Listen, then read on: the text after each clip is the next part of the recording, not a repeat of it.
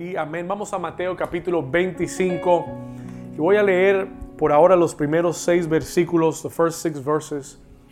Después vamos a terminar de leer todo lo demás.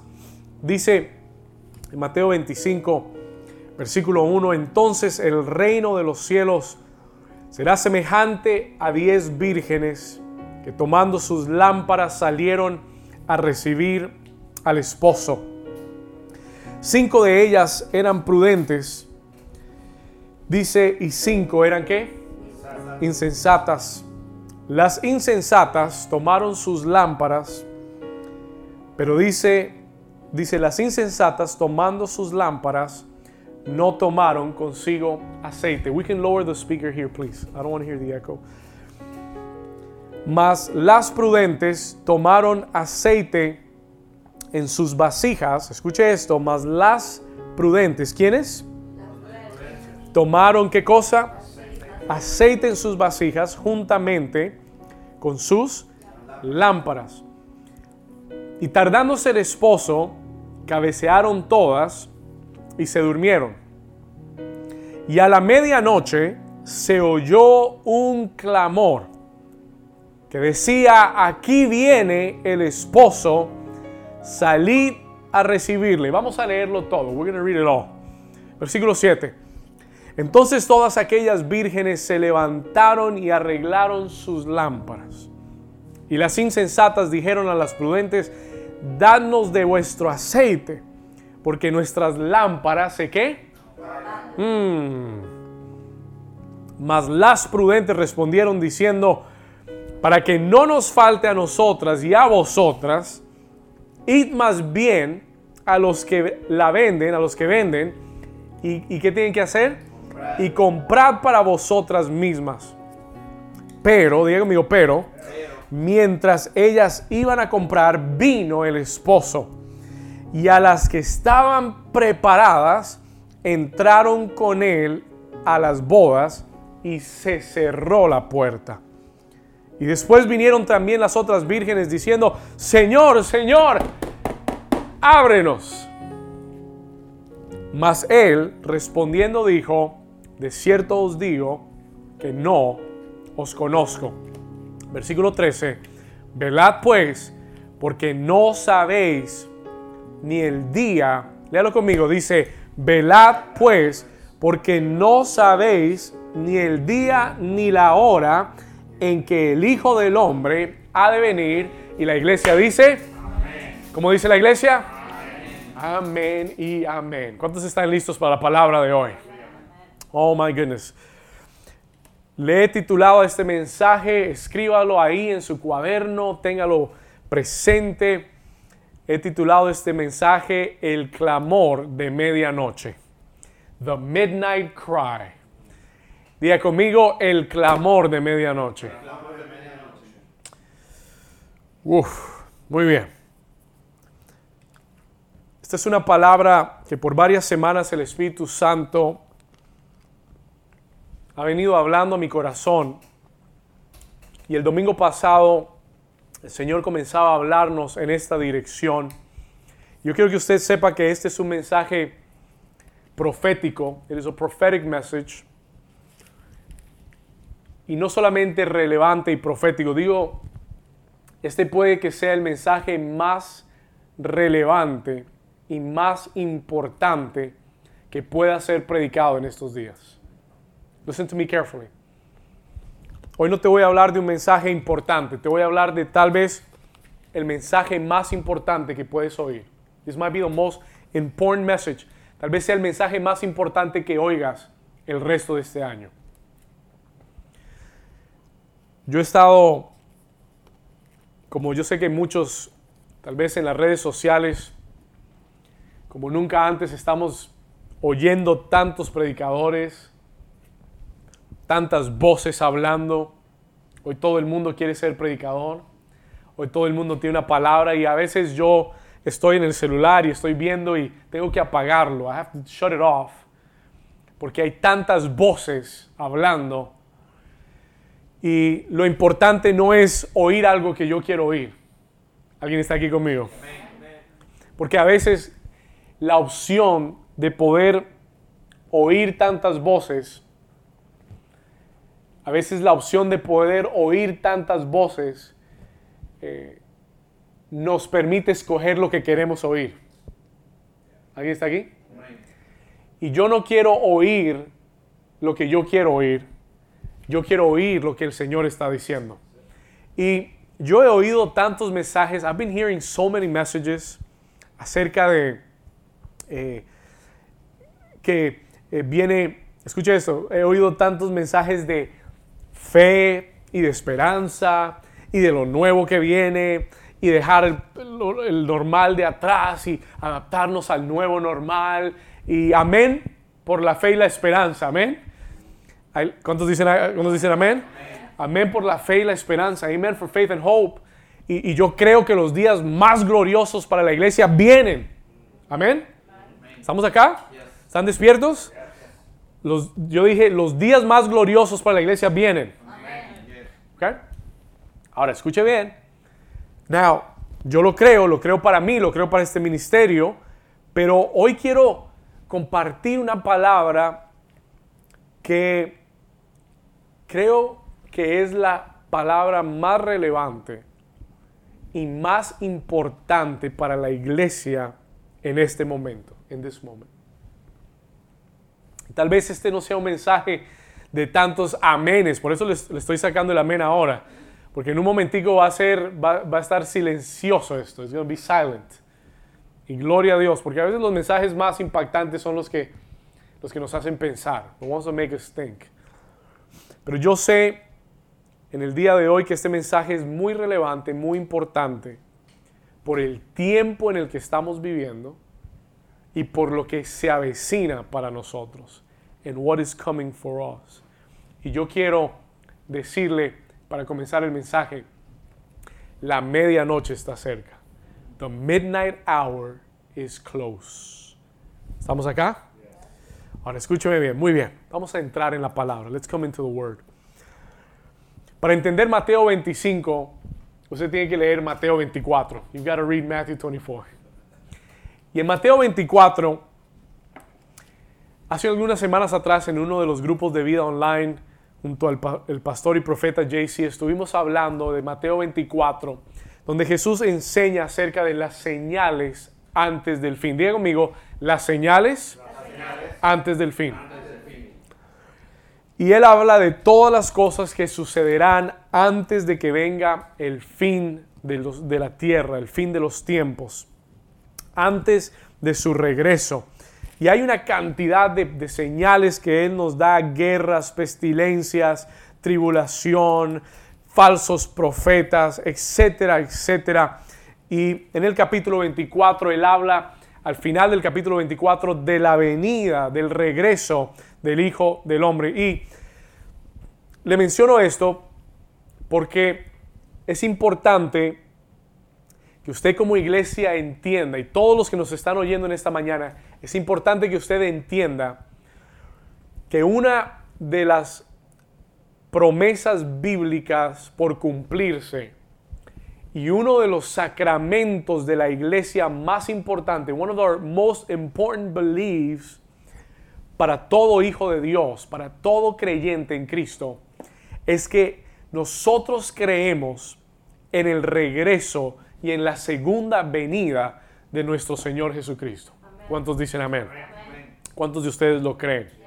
Escúcheme bien, esto no es algo que pensamos que puede que suceda o no, no, no, no. No es algo que decimos, bueno, está escrito en la Biblia, pero no sabemos si sea así. No, no.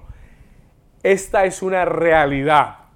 El Señor Jesús va a regresar a la tierra por segunda vez está escrito en la palabra y se va a cumplir. And it will happen. Jesús mismo lo dijo. En Lucas 21, 27, Jesús declaró esto. He declared this. Y él dijo, entonces verán al Hijo del Hombre, refiriéndose a él mismo, entonces verán al Hijo del Hombre que vendrá en una nube con poder y gloria. ¿Cuántos dicen amén? Y sabe lo que la escritura declara, también dice, y todo ojo le verá. Y toda rodilla se doblará y todos confesarán que Jesucristo es el Señor. Ese día viene. That day is coming. Alguien puede decir amén. Ahora escúchame bien. Now listen to me carefully. Esta es una realidad. Esto va a suceder. Estés preparado o no, va a suceder. Esto va a suceder contigo o sin ti. Esto va a suceder en esta generación o en la próxima. Porque si hay algo que el Señor nos hizo muy claros, es que nadie sabe el día ni la hora. Nadie sabe el día ni la hora. Y yo no estoy hoy aquí para decirte qué día, ni qué mes, ni qué año va a regresar el Señor, porque yo no lo sé. I don't know it. Lo único que sé seguro son dos cosas. Lo primero, que el Señor Jesús va a regresar. That he's coming back. Eso lo tengo claro. Y lo segundo es que su, su venida está a las puertas. ¿Alguien dice algo? ¿No me escuchó? Número uno, que el Señor Jesús va a regresar, es eminente, estoy plenamente convencido. Y lo segundo es que su regreso está a las puertas. El Señor Jesús viene pronto. ¿Alguien dice amén? Vamos, dígale a su vecino, dígale a la persona que está a su lado, dígale, el Señor Jesús viene pronto. Vamos, ahora dígaselo como si usted lo creyera. Dígale, el Señor Jesús viene pronto. Come on, tell somebody, guys, here. Tell somebody. Voy a tener que traer otro equipo acá. Dígale, el Señor Jesús viene pronto. Muy bien. Escúchame, y esa es una realidad. That is a reality. Ahora, en Mateo 25, después de que Jesús enseña las señales y después de que Él deja claro que Él va a regresar, él le da una parábola o una ilustración a sus discípulos. He gives them an illustration. Porque Él quiere que entiendan, escuche esto, Él quiere que entiendan la necesidad de estar preparados para su venida. Y el mensaje de hoy tiene que ver con eso. This message has to do with that. Porque Jesús, después de enseñarle las señales y la eminencia de su regreso, en el capítulo 25 toma toda esa primera parte del capítulo 25 y todo ese capítulo para enseñarles la necesidad de estar preparados. The necessity of being prepared. Y él comienza diciendo esto. Escúcheme bien. Versículo 1. Vamos a ir ahí. Mateo 25, 1, Matthew 25, 1. Les dice, entonces el reino de los cielos. ¿De qué está hablando Jesús? ¿Está hablando acerca de qué? Será semejante a diez vírgenes que tomando sus lámparas salieron a recibir al esposo. Versículo 2. Ahora escúcheme bien, estas diez vírgenes representan la iglesia en general. Let's go here. Estas diez vírgenes representan la iglesia en general. Toda la iglesia está representada en diez vírgenes. Pero el Señor separa la iglesia en dos grupos. But he separates them into two groups. Y los dos grupos están descritos en el versículo 2, verse 2. Escuche esto. Vamos a ver ahí, versículo 2. Cinco de ellas eran como prudentes, prudentes y cinco eran Ok, míreme acá por un momento. Now listen to me here. Lo que Jesús está por describir y enseñarnos es el estado de la iglesia de los últimos tiempos. Porque la iglesia que él está por describir es la iglesia que va a recibir al esposo. The one that is about to receive the husband, the bridegroom. Él está describiendo la iglesia de los últimos tiempos y dice, antes de que venga el esposo, habrán diez vírgenes, habrá una iglesia. Pero dentro de esta iglesia van a haber dos grupos de personas. Y este es el estado de la iglesia actual Y él separa dos grupos y dice en el versículo 2, cinco de ellos. El primer grupo era un grupo que era prudente. Diga conmigo, prudente. Sabia. Sabios. Tenían prudencia, sabiduría y estaban preparados. And they were ready. Y las otras cinco, el otro grupo que había, eran insensatas. Diga conmigo, insensatas. Insensatas quiere decir que no entendieron el tiempo. No entendieron ni se prepararon para el tiempo del regreso. Listen to me here. Escúcheme bien. No cambie la transmisión ahora. No se me vaya. Escúcheme bien. Quédese atento a lo que Dios está hablando. Porque este mensaje es para ti hoy. Para la iglesia hoy. Y Jesús dice, nos habla del estado de la iglesia presente. Y habla de 10 vírgenes. Y yo quiero tomar un momento, I want to take a moment. Porque usted dice, pastor, y eso de las 10 vírgenes, ¿qué tiene que ver eso? Y yo no entiendo eso. Escúcheme bien, le voy a explicar algo. Let me explain to you something. Para que esto pueda tener más sentido para usted. Jesús usa esta ilustración porque esto era algo común en los días de Jesús. This was common in the days of Jesus. Jesús está haciendo referencia a una boda judía del primer siglo. A first century Jewish wedding. Y en el primer siglo los judíos celebraban las bodas en tres etapas. There were three stages to the weddings. En la primera etapa se llamaba la ceremonia, perdón, el compromiso. La primera etapa se llamaba el compromiso. Y en la primera etapa de una boda judía, estas bodas, dicho sea de paso, eran arregladas, they were arranged. Lo que quiere decir que los padres del novio y de la novia se ponían de acuerdo y hacían un compromiso que sus hijos se iban a casar. That their children would be married. Esto era común dentro del pueblo judío. La primera etapa de la boda era el compromiso. Diga conmigo el compromiso y era el arreglo formal entre los padres de los novios. La segunda etapa, la segunda etapa de la boda era una ceremonia. It was a ceremony. Escriba esto. Y en la ceremonia, la pareja, el, el novio y la novia, se reunían y intercambiaban un compromiso o unos votos de casarse, de que ellos se casarían ellos hacían una ceremonia donde se reunían y prácticamente se prometían su amor el uno al otro. Pero había una tercera etapa, diga tercera etapa. Y la tercera etapa, la tercera etapa se llamaba la boda. It was the wedding. Escuche esto, el matrimonio, la boda. Ahora, esta es la parte más interesante. Here's the most interesting part.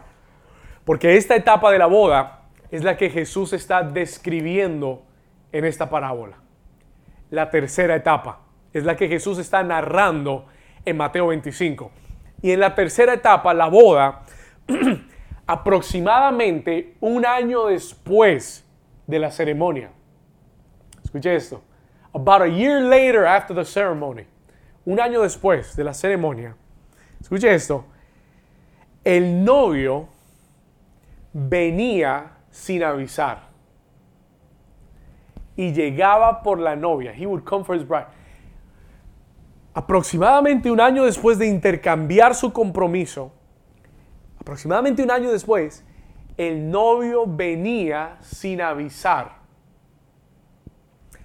Y la costumbre era que la novia tenía 10 vírgenes o 10 damas que la acompañaban, lo que hoy tal vez llamaríamos damas de honor her bridesmaids. Y estas diez mujeres, estas diez vírgenes, estaban atentas todos los días con sus lámparas encendidas, esperando que el novio llegara. Y cuando el novio llegaba, ellas lo iban a conducir a donde estaba la novia y ahí sería la boda. And there the wedding would take place. Escúcheme bien. Ahora, listen, listen to me carefully. Escúcheme con atención. Esta es la etapa que Jesús está describiendo en Mateo 25. La etapa final antes de la boda. Diga conmigo la etapa final. Antes de la boda, before the wedding day. Y él dice, habrá una iglesia representada en 10 vírgenes que estará esperando que su responsabilidad es estar esperando al novio, to be waiting for the groom. Ahora escúcheme, esa será su responsabilidad. Ahora, le dije que Jesús separa estos dos grupos de la iglesia y nombra cinco de ellas. Vamos al versículo 2 una vez más y quiero que lo vea aquí por un momento. Ahora que usted ha entendido el contexto, Jesús entra un poquito más profundo y dice cinco de ellas eran Ahora yo quiero que usted vea los dos grupos que Jesús está haciendo. Now, please pay attention to this, porque yo vi algo muy interesante aquí. Él dice, léalo conmigo, dice cinco de ellas eran qué? Vamos, léalo conmigo, cinco de ellas eran y cinco eran. ¿Sabe qué me llama la atención? You know what calls my attention? Escúcheme bien. Jesús no dice cinco de ellas eran buenas y cinco eran malas. ¿Alguien está aquí? Él no dice cinco de ellas hacían lo bueno y cinco hacían lo malo. No, no, no. Él dijo cinco eran qué? Prudentes. Y la palabra ahí prudentes es la palabra sabias. Escúcheme bien. y cinco de ellas eran insensatas. They were foolish, descuidadas. Escúcheme bien, insensibles. Y yo quiero hacer un paréntesis. I want, to make a paréntesis para decirte que esta es la condición de la iglesia hoy. This is the, church, the condition of the church today. Yo me asombro, yo prendo eh, las redes sociales, veo iglesias gigantescas, veo iglesias grandes que atraen a muchas personas y nada en contra de las iglesias grandes, porque creo que Dios se mueve en iglesias grandes también, amén, y medianas y pequeñas. ¿Estamos acá? Escúcheme bien. Ahora, Here's the thing, aquí, eh, aquí, está, aquí está el detalle. Muchas veces yo comienzo a ver muchas de estas iglesias y yo veo mucha, mucho llamado y mucha atracción a las cosas externas, to the external things. Y algo que el Señor hace énfasis es que hay dos tipos de iglesia hoy en día.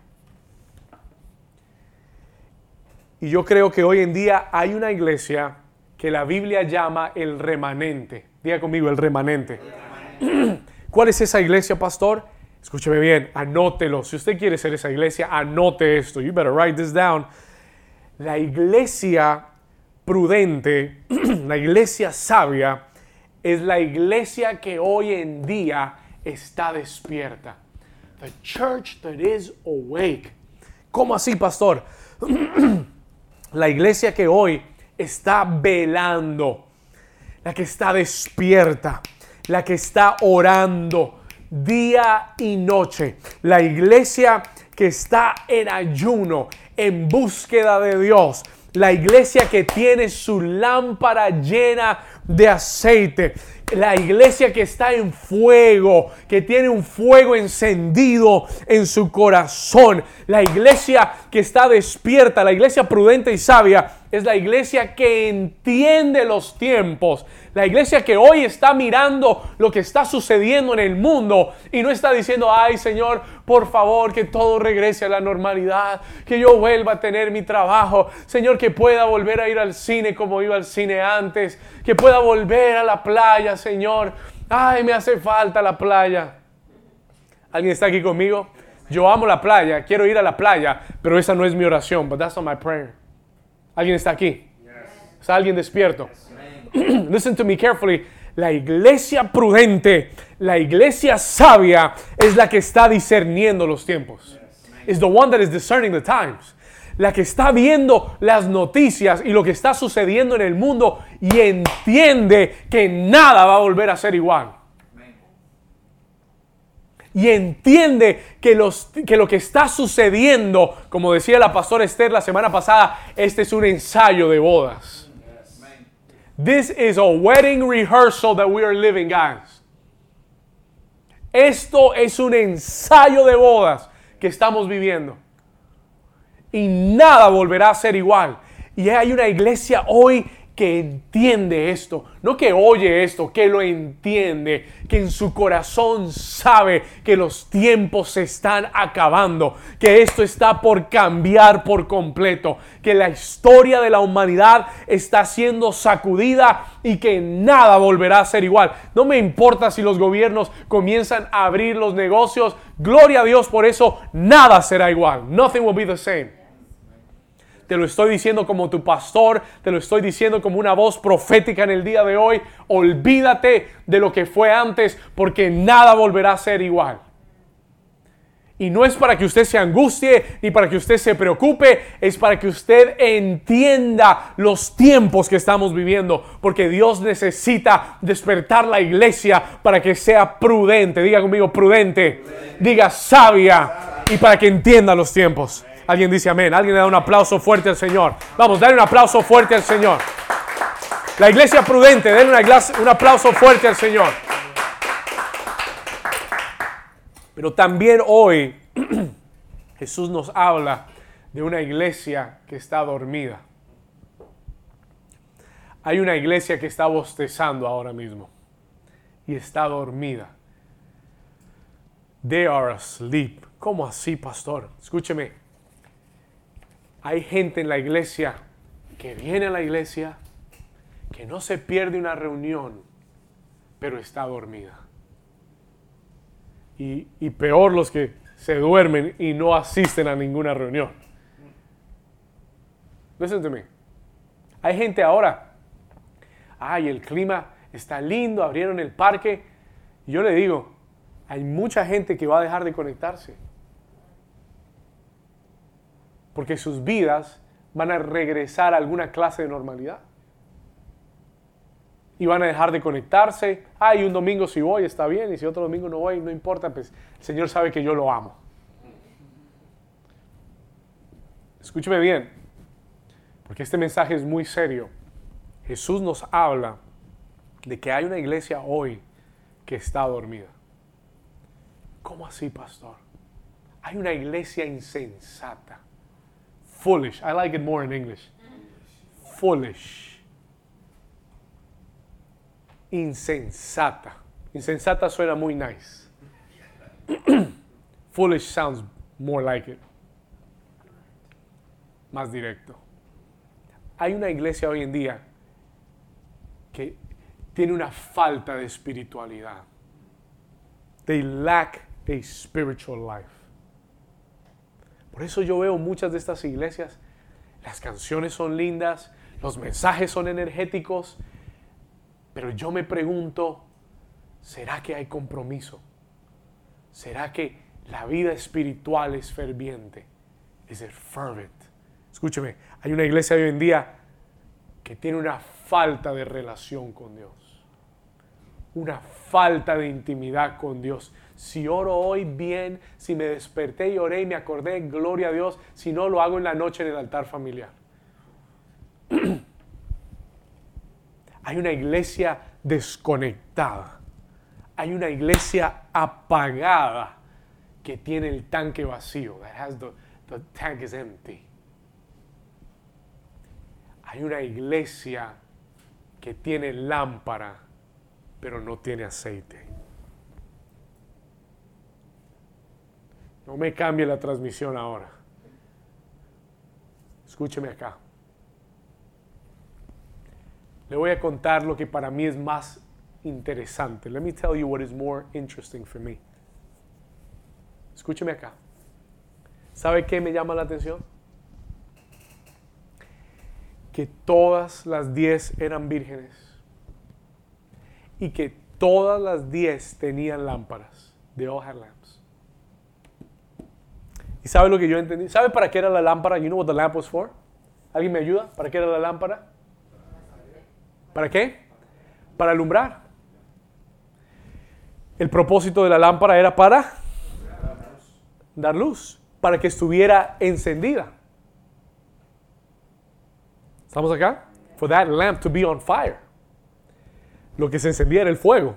El aceite era para prender el fuego. Ahora escuche, las 10 tenían lámparas. Lo que quiere decir que en algún momento todas tuvieron aceite y estuvieron encendidas. Listen to this.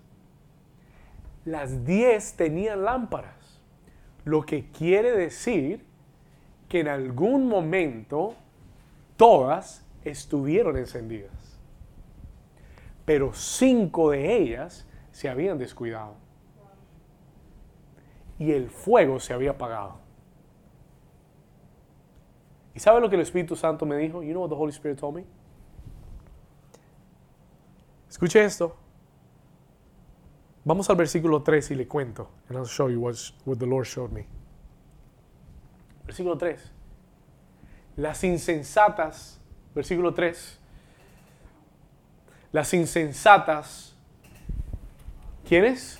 Las insensatas, Tomando sus lámparas.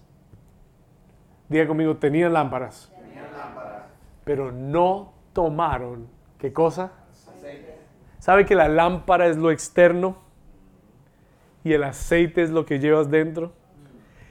Y lo que el Señor viene a buscar no es lámparas, sino aceite. Y muchos están contentos porque tienen su lámpara. No, no, yo estoy listo, yo tengo mi lámpara. Pero déjeme decirte, your lamp could be really nice, high-tech lamp, solar power lamp. Pero lo que el Señor viene a buscar es el aceite en tu lámpara. Vamos al versículo. Let's go to the verse. Come on. Let's go quickly. Versículo 4. Mira lo que dice. Rápido. Mas las prudentes tomaron aceite en sus vasijas juntamente con sus ¿qué? Lámparas. Juntamente con sus lámparas. Y ¿sabe lo que el Señor me habló? You know what the Lord spoke to me here? Escúcheme. El Señor me habló y me dijo, 10, todas las 10 tenían lámparas, they all had their lamps, pero 5 se quedaron sin aceite, 5 estaban apagadas. Y el Señor me dijo, David, tú no puedes depender de las experiencias del ayer. Todas las 10 en algún momento tuvieron el fuego. Todas las 10 en algún momento sintieron la presencia de Dios. Tenían pasión por Dios. Estaban listas para el Señor. Pero por alguna razón, cinco se apagaron. Five were turned off. Y el Señor me dijo, el tener una lámpara no es suficiente. Tú no puedes depender de las experiencias del ayer. Escúcheme, Dios me dijo, no puedes vivir de los sacrificios que hiciste ayer. Of the sacrifices you made yesterday. Listen to me. No puedes vivir y depender de la fe que tuviste un día. The faith that you- oh, pero yo, oh, yo, yo hice esto y esto por el Señor. I did this and this for the Lord. Pero la pregunta no es lo que hiciste ayer. La pregunta es cómo estás hoy. How are you today? Porque, porque si el Señor regresara hoy, lo que Él está buscando no es tu sacrificio de ayer. No es lo que hiciste hace un año, ni hace cinco años, ni hace diez años. Hay gente que dice, bueno, yo me crié en el Evangelio, serví al Señor, le di toda mi juventud, ya he hecho suficiente. Gloria a Dios por lo que hiciste. La pregunta es, ¿cómo estás hoy? How are you today? ¿Y cómo está tu aceite hoy? Hoy. How is it today? Porque Dios no vendrá a buscar, porque la iglesia que está preparada no es la iglesia que hizo algo ayer, es la iglesia que hoy tiene el aceite y el fuego encendido en su corazón. ¿Alguien está aquí conmigo? Ahora escúcheme bien. Now listen to me carefully. Cuando el novio regresó, cinco de ellas estaban vacías. Five of them were empty. Versículo 3. Tenían lámparas, pero no tomaron aceite. Cinco estaban vacías. Five of them were empty. Ahora vaya conmigo al versículo 5. Let's go to verse 5. Mire lo que dice acá. ¿Qué dice? ¿Y qué? ¿Y tardándose quién? ¿Qué pasó? Ahora escuche, yo quiero aclarar algo aquí. I want to clear something for you here. Dice que tardándose el esposo. Y yo hablaba con alguien en estos días y le hablaba de este mensaje y le decía, yo creo que el Señor está cerca, que su venida está cerca. Y yo noté que la persona como que dijo, ah, sí, yo he oído eso muchas veces. I heard that a lot of times. Yo ya he escuchado ese mensaje. Hace mucho tiempo yo oí eso. I heard that a long time ago. Y yo noté que en el corazón de esta persona, la persona lo que me estaba diciendo era, yo ya he oído eso mucho. Eso, eso no va a pasar ahora. It's not going to happen now. Y esto es lo que Jesús dijo. El esposo se tardó. He took some time. Y si usted lee Mateo 24, él dice que este día no llegue y, y te encuentre a ti pensando que esto se va a demorar más. Y yo quiero advertirte, and I want to warn you, escúchame, por favor. Este es un mensaje al corazón. Yo quiero advertirte hoy.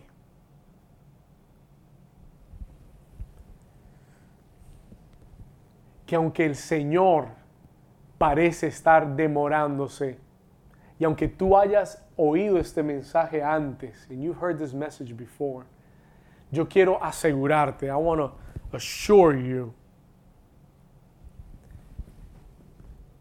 que el Señor está hablando en estos días. Y hay una voz que se está oyendo. Y que el Señor está diciendo, si estás dormido ahora, despierta. Wake up. Porque las señales están puestas y la tarima está puesta. Estamos viendo cosas que nunca antes en la historia de la humanidad habían sucedido. Estamos viendo cosas y le voy a contar algo rápido. Yo, escúcheme, yo no soy alguien de, de, hablar porque quiero hablar ni decirle lo que yo quiero decirle. Yo como pastor estoy atento a lo que Dios está haciendo y hablando y yo estoy viendo el panorama mundial y estoy viendo las señales que estamos viendo en, en las naciones déjeme decirle lo que estamos viendo con esta pandemia, el mundo nunca lo había vivido antes. The world had never lived it. La economía de las naciones está en crisis. Y, ay, pastor, pero ya todo va a regresar y los negocios ya están abriendo. Escúcheme, los próximos meses serán económicamente devastadores. Y esto no se lo tiene que decir un profeta, esto se lo puede decir cualquier analista financiero. ¿Y sabe por qué le digo todo esto? Porque todo lo que está aconteciendo en el mundo está preparando la tarima para lo que la Biblia llama el anticristo. The Antichrist. ¿Cómo así, pastor? Todo lo que está aconteciendo en el mundo está preparando, it's preparing the stage para un orden mundial, un gobierno mundial, una economía mundial. Y hay un hombre llamado Bill Gates, uno de los hombres más multibillonarios, uno de los hombres más ricos del planeta, que ha dejado todas sus compañías para dedicarse a una sola cosa. Dos cosas. La primera, encontrar la, cura para para la, la vacuna para el COVID-19. Y la segunda, su segundo proyecto, es un plan donde él quiere hacer una identidad mundial. Él quiere que todo el mundo tenga una identidad global. Un, un, símbolo, un código de identificación que no va a ser un papelito ni va a ser un papel que te van a dar para decir usted está vacunado y puede viajar libremente a todos los países. Porque cuando esto se dé, todas las naciones, todos los países van a querer recibir personas que tienen esta vacuna. Y va a haber una forma de identificarlas. Y viene una globalización, lo que la Biblia habla de una sola moneda, un solo gobierno, una sola identificación, y esa será la plataforma para el anticristo. Y lo que estamos viendo hoy es el escenario que se está montando. Usted dice, pastor, el Señor se ha demorado, ¿cuánto más? Yo le puedo decir, puede ser un mes, puede ser un año, pueden ser cinco años, pueden ser diez años, no sé cuánto, pero yo vine hoy a decirte el título de este mensaje que está en el versículo 6, that it's in verse 6. Por favor, vamos aquí al versículo y escuche esto.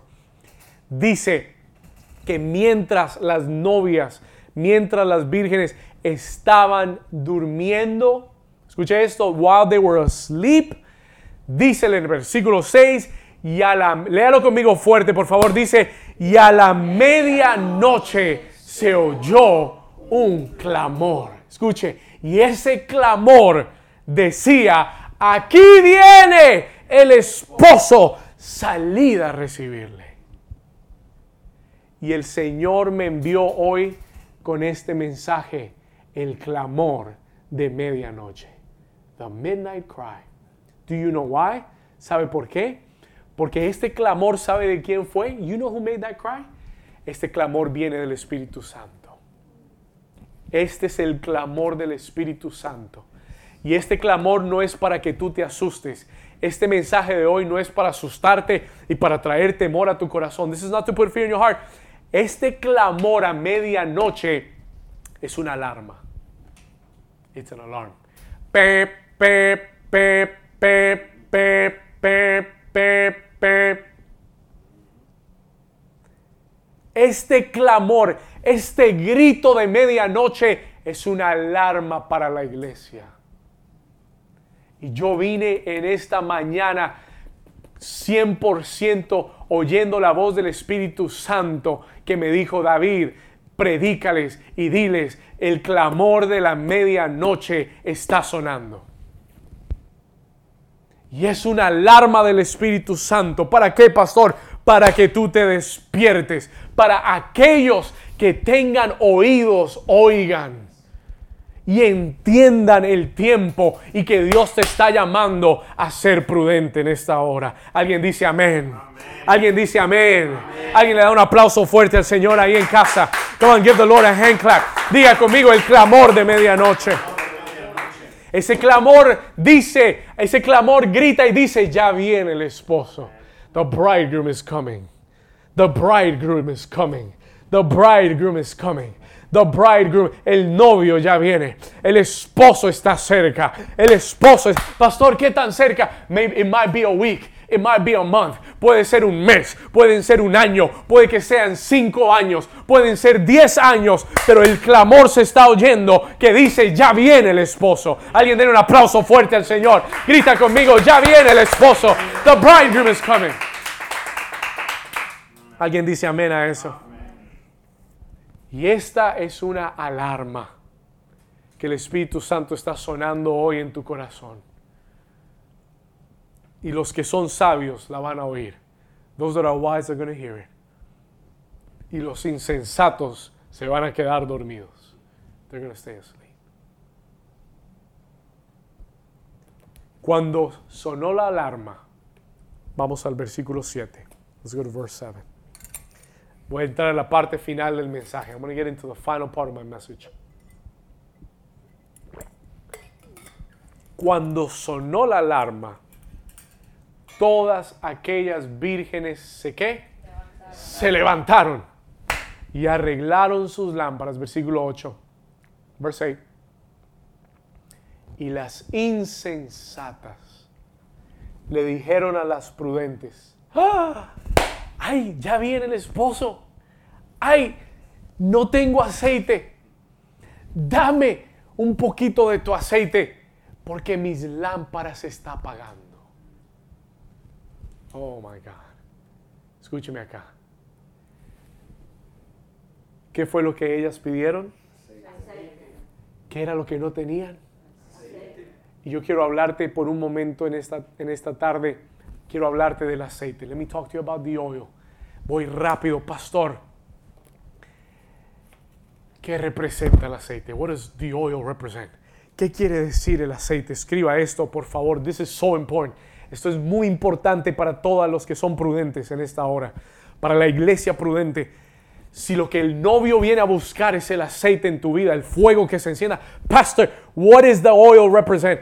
¿Qué representa? ¿Qué quiere decir? Yo quiero tener ese aceite. ¿Qué es el aceite? La escritura nos enseña que el aceite, escriba esto, representa la llenura del Espíritu Santo. It is the fullness of the Holy Spirit. El aceite representa, escríbalo, el primer amor, the first love. Pastor, no sé qué quiere decir eso, explíquemelo por favor. Explain it to me. Eh, Se lo voy más profundo. El aceite representa la pasión, el fuego del Espíritu en tu vida. El aceite, escriba esto, representa también, es un símbolo de frescura, freshness. Freshness in your life, frescura, renovación. Ese es el aceite. That's what the oil represents. Y lo que separa a las cinco vírgenes de las otras cinco es que mantuvieron la frescura en su vida. They stayed fresh. Lo que separa a la iglesia que será tomada, porque déjeme decirle, habrá una iglesia que será tomada de la tierra y no verá la gran tribulación en la tierra. Pero habrá una iglesia que por ser foolish, por ser insensata, por no tener aceite, por no mantener la frescura del Espíritu en su vida, se va a quedar en la tierra. Will stay on the earth. Ahora escúcheme, por favor, listen to me, listen to me carefully. Las cinco vírgenes que tenían el aceite mantuvieron la frescura, mantuvieron la pasión, el fuego del Espíritu Santo en su interior, no lo externo, el fuego, la pasión en su corazón. El aceite es lo que va dentro de tu vida. Es what's inside of your life. No, no, no, no, yo eh, hace un año yo estaba en fuego por Dios, pero ¿cómo estás hoy? But how are you today? Pero ¿cómo estás hoy? ¿Cómo te sientes hoy? ¿Cómo está tu relación con Dios hoy? ¿Cómo está tu comunión? ¿Dónde está el fuego hoy? La pasión de Dios, ¿dónde está hoy en tu vida? En el libro de Apocalipsis capítulo 2, Revelations chapter 2, el Señor Jesús le envía un mensaje profético a la iglesia de Éfeso, una de las iglesias más importantes en aquel entonces, en aquel día, en Asia Menor. Ahora yo quiero que usted entienda que ese mensaje a la iglesia de Éfeso fue para la iglesia de Éfeso que existió en ese día, pero es también un mensaje para la iglesia que está viva hoy en la tierra. Y en el libro de Apocalipsis capítulo 2, versículo 1, yo quiero que usted me acompañe rápidamente. I want you to come quickly, quickly with me there. Y miren lo que le dice el Señor Jesús a la iglesia en Éfeso. Le dice, escribe al ángel. El ángel es el pastor de la iglesia. Probablemente este era Timoteo. Maybe this was Timothy. Y le dice, escribe al ángel de la iglesia en Éfeso. Y miren lo que dice. El que tiene las siete estrellas en su diestra el que anda en medio de los siete candeleros de oro, dice esto. He says this, versículo 2. Mira lo que el Señor dice. ¿Cómo comienza él? Él comienza diciendo que yo conozco tus obras. I know what you're doing. Yo camino en medio de, los, de, la, de la iglesia. Yo camino en medio de ti. Yo conozco tus obras. Ahora mire lo que él dice. Now look what he says. Y tu arduo trabajo, wow. Trabajas arduamente y conozco tu paciencia y que no puedes soportar a los malos. Y has probado a los que dicen ser apóstoles y no lo son y los has hallado mentirosos. Versículo 3, verse 3. No solamente eso, has sufrido, you've suffered. Has tenido paciencia. y has trabajado arduamente por amor de mi nombre y no has desmayado. You've not fainted. Versículo 4. Pero tengo contra ti que has dejado tu primer amor. Escúchame acá. Jesús le dice a esta iglesia, yo conozco tus obras. Has trabajado mucho, has trabajado arduamente, has tenido mucha paciencia, no soportas a los malos, has sufrido, has, has tenido paciencia, has trabajado arduamente, por amor de mi nombre lo has hecho y no has desmayado, no te has rendido, has perseverado, te has mantenido. Eres una buena iglesia, diga conmigo, una buena iglesia. You're a good church. Pero yo le acabo de decir hace un momento atrás que lo que va a hacer la diferencia no es una buena iglesia y una mala iglesia. Yo te dije hace un momento atrás que lo que hace la diferencia es una iglesia prudente y una iglesia insensata. Una iglesia con aceite y una iglesia sin aceite. Una iglesia que tiene aún su primer amor y otra que lo ha dejado. ¿Cuántos están aquí conmigo? El Señor le dice, yo tengo contra ti una cosa todo lo externo está bonito.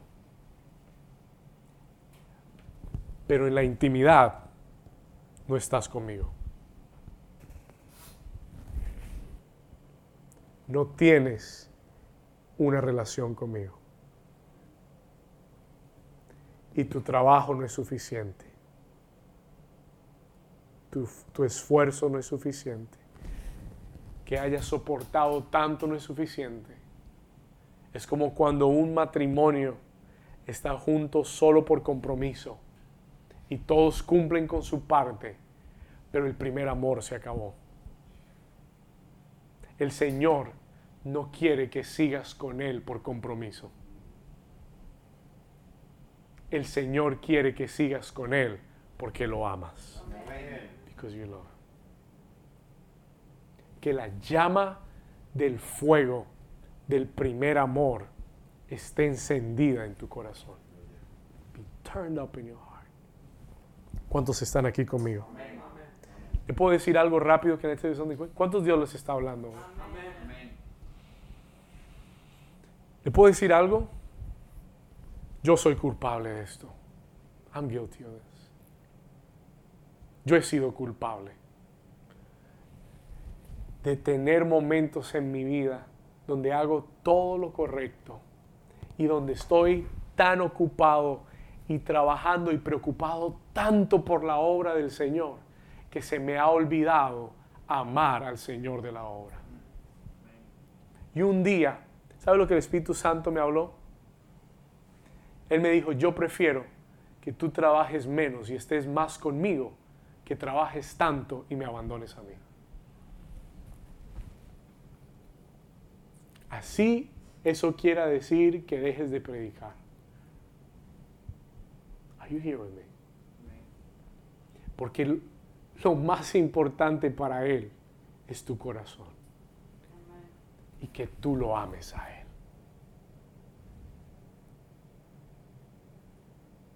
Es el primer mandamiento y el más grande de todos los mandamientos. Lo único que Dios ha querido de ti es que tú lo ames con todo tu corazón. Y a veces estamos tan ocupados,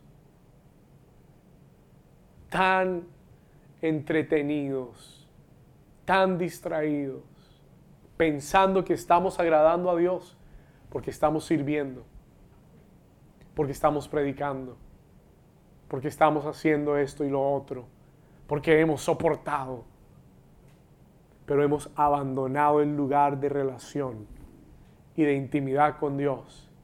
Y el Señor te mira y te dice, no te conozco. I don't know you. Porque en la intimidad tú no pasas tiempo conmigo.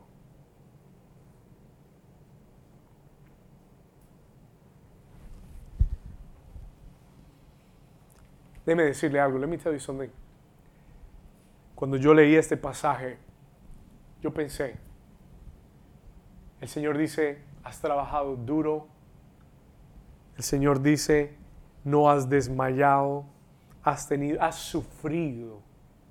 ¿Y sabe lo que el Espíritu Santo me mostró?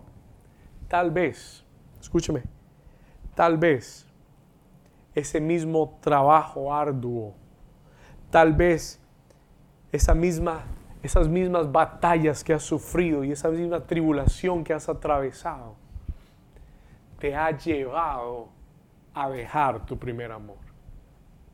El enemigo lo ha usado para desviarte, distraerte y que, y que dejes tu primer amor. ¿Puede mirar el versículo 4 conmigo una vez más? Can you look at verse 4 one more time with me? Tengo contra ti, mire esto. Por favor, pongan atención. Él dice, él no dice que has perdido tu primer amor. Él dice que has dejado tu primer amor. ¿Sabe cuál es la diferencia? Usted puede perder algo por accidente. You could lose something by accident. ¿Alguien le ha pasado? Usted puede perder algo por accidente, pero dejar algo es una acción voluntaria. Y el Señor dice, tú no perdiste tu primer amor, tú lo dejaste. You left it. Dios está hablando a corazones ahora mismo. God is speaking to hearts right now. ¿Por qué, pastor, ya no siento esa pasión? ¿Por qué ya no siento ese fuego? ¿Por qué he perdido ese aceite? Listen, no lo has perdido, lo has descuidado. Y lo has dejado. Y el Señor dice, yo prefiero mil veces que dejes de hacer todo lo demás y regreses al primer amor, que estés haciendo tantas cosas y me tengas a mí olvidado.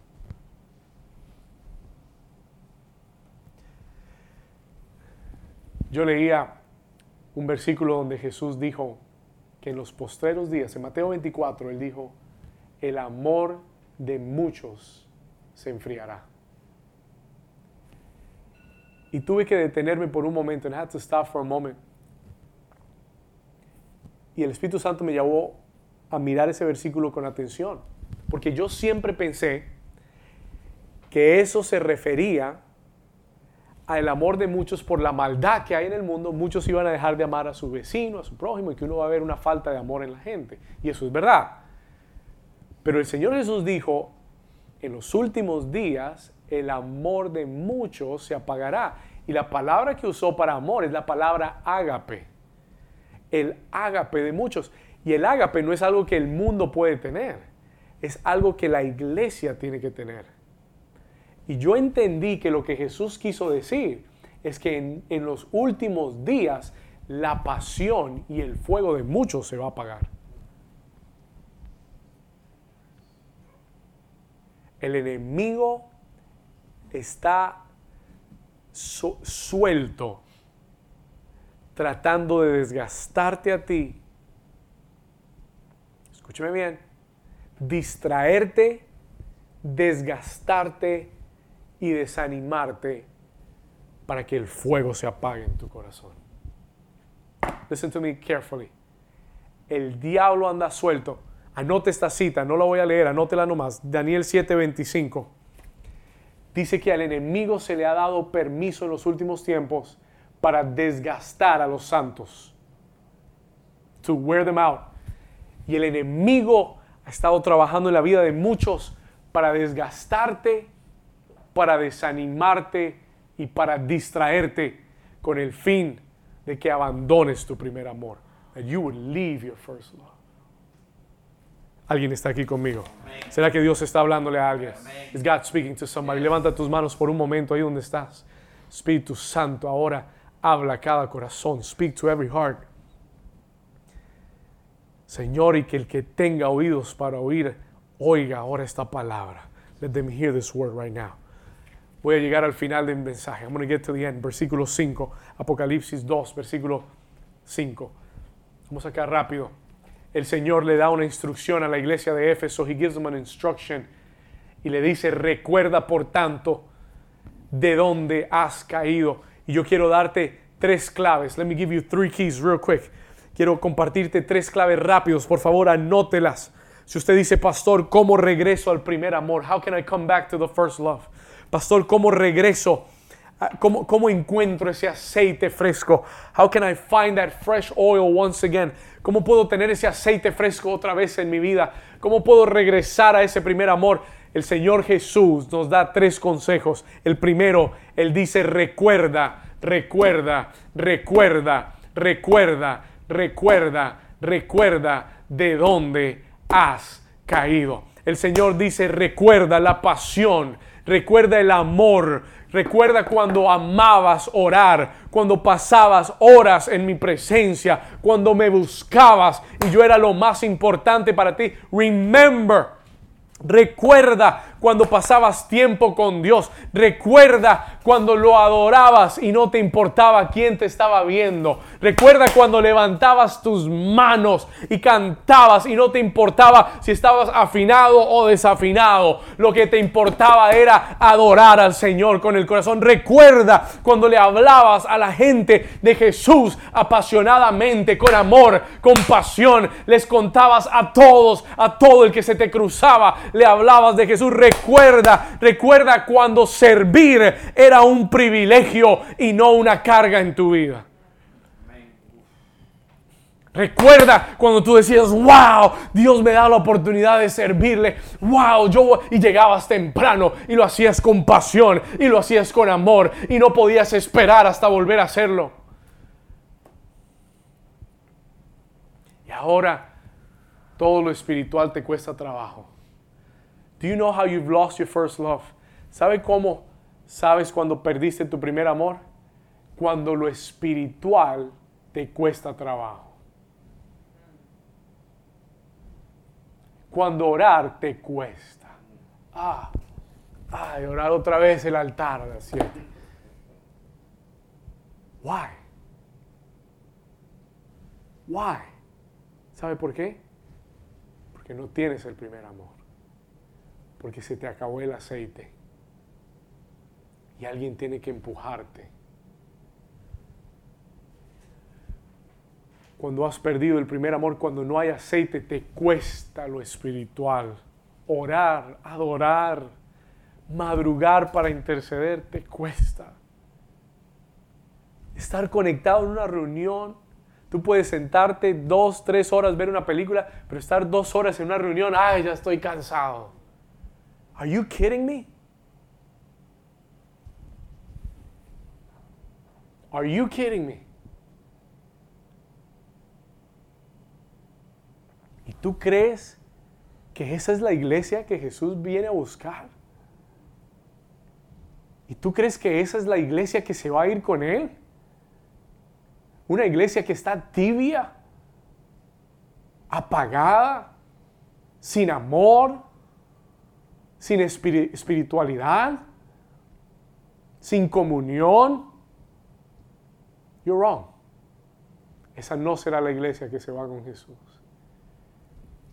Recuerda de dónde has caído. Número dos, Él dice, y arrepiéntete. Repent. Ponme el versículo, por favor, versículo 5. Y arrepiéntete. Escuche, recuerda de dónde has caído. Remember from where you have fallen. Escucha esto, recuerda de dónde has que caído. Recuerda de dónde has caído y arrepiéntete. Diga conmigo arrepentimiento. arrepentimiento. escúchame aquí, mírame acá, rápido. Esto no quiere decir que te sientas mal. Este mensaje no es para que tú te sientas mal. I don't care if you feel good or bad. Esto a mí no me importa si te sientes bien o te sientes mal. Este mensaje no es para apelar a tus emociones ni a tus sentimientos. El arrepentimiento no tiene que ver con el remordimiento ni con sentirse mal. Escúchame bien, arrepentirse no quiere decir que te sientas mal. Hay gente que vive sintiéndose mal y sigue haciendo lo malo. Hay gente que vive haciendo lo malo y se siente mal, vive sintiéndose mal y sigue lo mismo. I came to speak to you today. El Señor te dice, arrepiéntete ahora. Repent today, ahora. El Señor te está llamando. Pastor, ¿y qué quiere decir arrepentirse? Arrepentir es cambiar la dirección en la que vas. Arrepentirse quiere decir tomar otra dirección, cambiar de dirección. Tus acciones tienen que ser correspondientes a lo que sientes en tu corazón. Esto quiere decir cambia tu dirección. Y yo te pregunto en el día de hoy, ¿qué cosas hay en tu vida que no le agradan a Dios? Muchos se han vuelto permisivos. Muchos con el tiempo has dejado entrar cosas a tu vida que antes no hacías, que antes no permitías, pero con el tiempo vamos aflojando. We start to get loose. Como el, como el esposo se ha demorado tanto.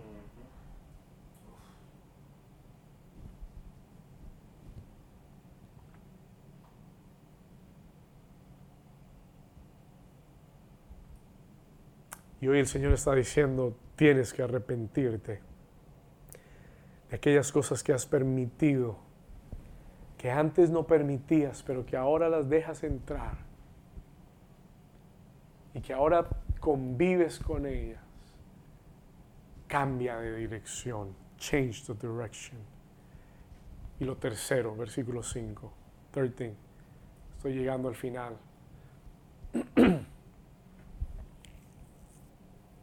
dice, y haz las primeras obras.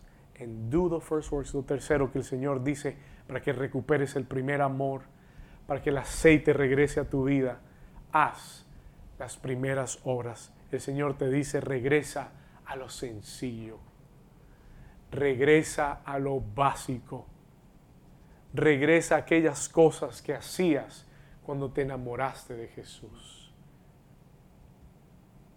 regresa aquellas cosas eh, eh, al estar en la palabra, a leer su palabra, estar en oración, en comunión con Él, en comunión con las personas que aman a Jesús, en hablarle a otros de Jesús. Y esto no quiere decir que todo el día tú y yo estamos con TVN puesto en el televisor y no quiere decir que todo el día tú y yo estamos con no, no, no, no, no me malinterprete. Don't, don't misunderstand what I'm telling you. Tú y yo tenemos vidas y normales y tenemos que hacer muchas cosas y, no hay nada malo con, con, con entretenerse, ver una película, con descansar, pero que la pasión y el fuego no se apaguen en tu corazón. Que el amor por Dios sea lo primordial, que tú lo alimentes más de lo que alimentas tu mente y tu carne todos los días. That you would feed your spirit more. Y aquí terminamos versículo 5. We'll finish here. Verse 5. Vamos acá. Haz las primeras obras, porque si no lo haces así, yo vendré pronto a ti. Mire lo que él dice. ¿Vendrá cómo? Él vendrá pronto a ti y quitaré tu candelero. No solamente que no tendrás aceite, te voy a quitar la lámpara. I'm take your lamp away. Y quitaré tu candelero de su lugar si no te hubieras arrepentido.